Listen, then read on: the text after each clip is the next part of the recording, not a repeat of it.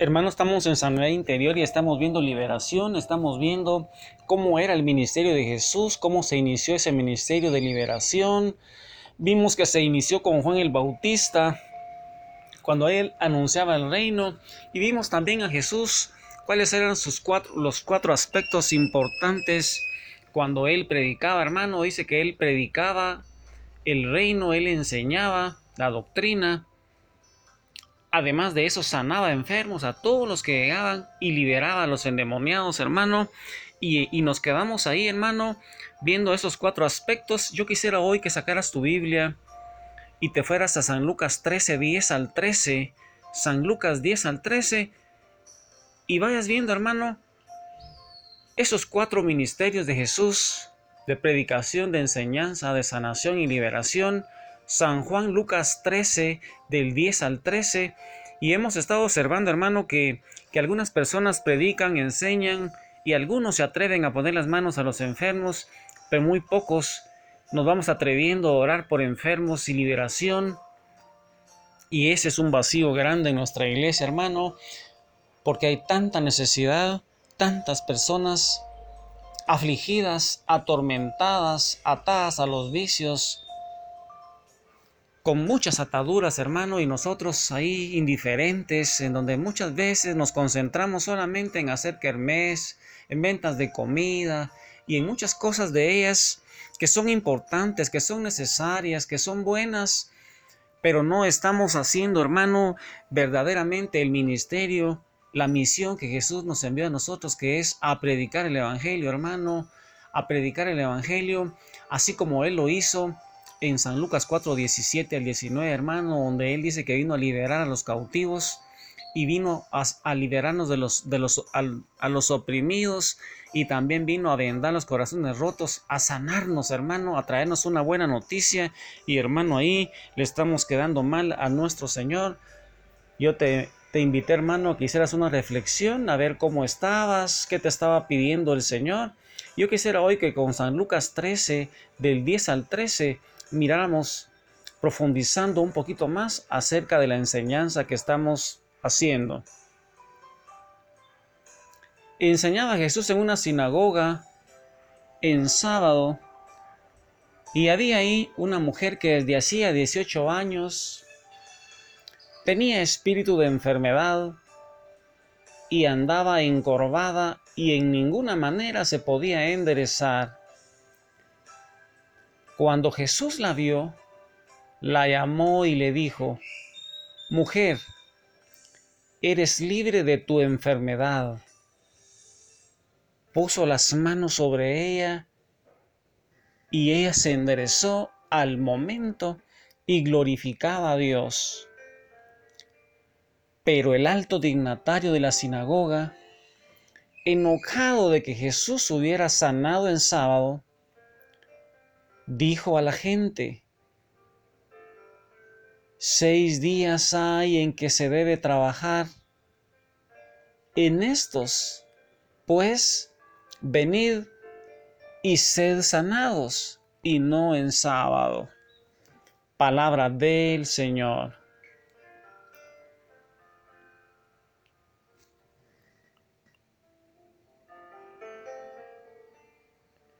Hermano, mira cómo Jesús va lidiando con este demonio que atormenta a esta mujer. Dice que ella tenía un espíritu de enfermedad del cual es liberada, recibiendo inmediatamente la sanidad, hermano. Por tanto, podemos decir que hay ciertas enfermedades que son provocadas por demonios. Jesús le dice, mujer, sé libre de tu enfermedad. Hermano, pone sus manos sobre ella y esa mujer queda libre. Y esto, hermano, acusa directamente al diablo por esa enfermedad. En, nuestra, en nuestras parroquias, hermano, en muchas ocasiones queremos liberar al pueblo quitándole la telaraña. Pero dejamos la araña, hermano, decimos, es una enfermedad psicosomática.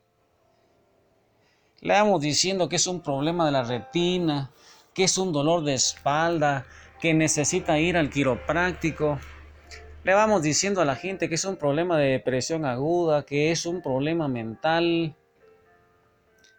que le tratamos de atribuir los síntomas a diagnósticos psicológicos o físicos nada más,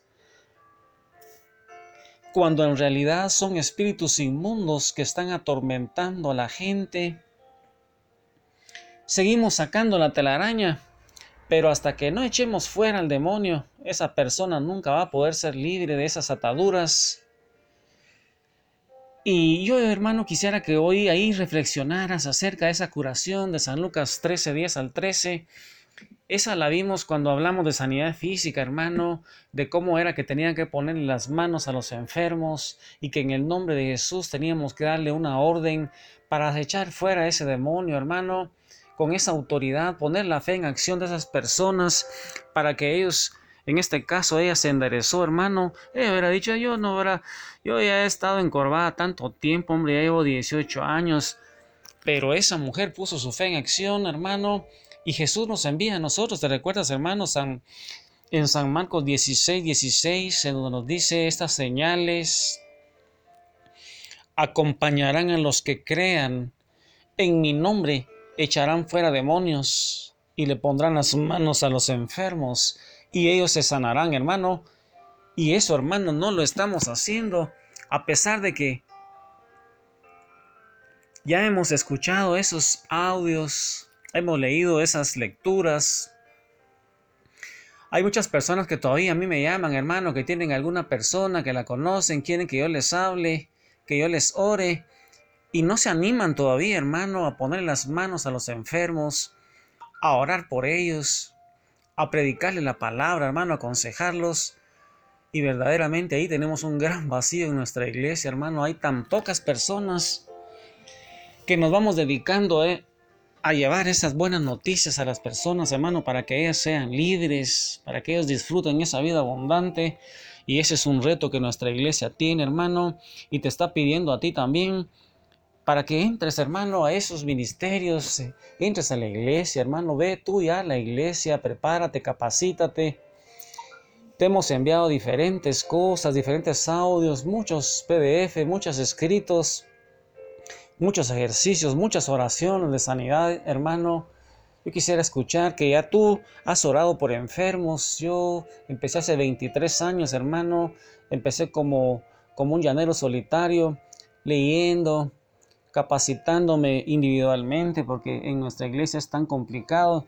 Ahora, no digamos hace 23 años, hermano, y empecé a orar por enfermos y empecé a ver milagros, empecé a ver sanaciones, empecé a ver gente que se liberaba, hermano, y eso a mí me motivaba y me seguía preparando. Y por eso, hermanos, que estamos tratando de capacitarte a ti para que tú, hermano, seas esa persona que Jesús va a utilizar en estos tiempos en que nuestra iglesia está en ruinas, hermano.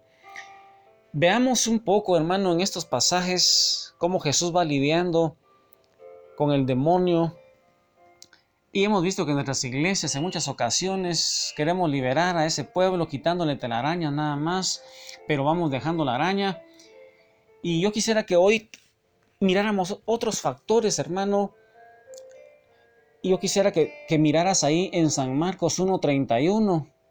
San Marcos 1.31. Otros aspectos a tomar en cuenta, hermano, en sanación y liberación. Y San Marcos 1.31 nos dice así.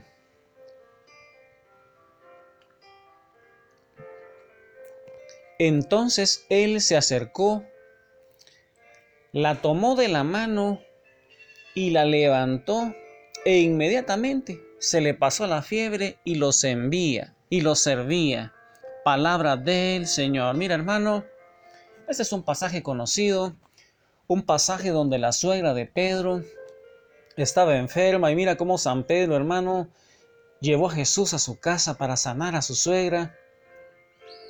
Y hermano, esta es una oración de intercesión de esa manera como San Pedro Podemos llevar nosotros a las personas enfermas, hermano, que en nuestra casa, personas tristes, personas agobiadas, personas sin metas, personas que ya no tienen esperanza, hermano, que han perdido toda esperanza, personas deprimidas, desanimadas, desalentadas, angustiadas, afanadas, hermano, enfermos, sin trabajo.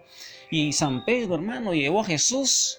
Y así podemos llevar nosotros también, hermano, a nuestros familiares, para que Él, para llevar a Jesús, nosotros, a llevarlos a Jesús también a ellos, para que Jesús los sane, así como a esta suegra de Pedro, que solamente le tomó de la mano, hermano, la levantó, se le fue la fiebre y dice que que esa mujer los empezó a servir, hermano, es que cuando nosotros hemos sido sanados, hemos sido liberados también nosotros, hermanos, vamos a ser instrumentos poderosos en las manos de Dios. No podemos esperar, hermano, que, que las personas que están en nuestra iglesia sirviendo a veces vayan a, realizar tareas espirituales importantes porque muchos de ellos están lastimados, hermano, todavía no se les ha dado esa sanidad que necesita. Yo cuando las veo, hermano, digo, me dan ganas de irles a orar, hermano. Y, y no me quedo tranquilo, yo ahí empiezo a orar, a interceder por ellas, hermano, y algún día y el Señor me ha ido permitiendo ir orando por, por muchas de esas personas, hermano. Eh, a través del tiempo he tenido la oportunidad de ir llevando los pies del Señor a muchas personas y muchos de ellos han sido liberados. Eh, dice que inmediatamente la dejó libre esa fiebre a la suegra de Pedro y por lógica no podemos explicar que la fiebre se haya ido inmediatamente queremos razonarlo todo y no nos damos cuenta de que la raíz del problema de la suegra de Pedro también era espiritual. Y vamos a ir viendo otros ejemplos, hermano, en donde, donde Jesús nos va a decir cómo es que tenemos que ir enfrentando la sanidad interior y la liberación. Y hoy, hermano, quisiera que con María Santísima tú meditaras, reflexionaras esos textos bíblicos y si puedes ir al Santísimo, hermano, para llenarte del Espíritu Santo eso sería ideal. Que el Señor te bendiga, hermano. Amén, aleluya. Y sigue llevando tus heridas a Jesús, sigue realizando sanidad interior para que tú, a ejemplo de la suegra de Pedro, también seas un, un instrumento valioso en las manos de Jesús.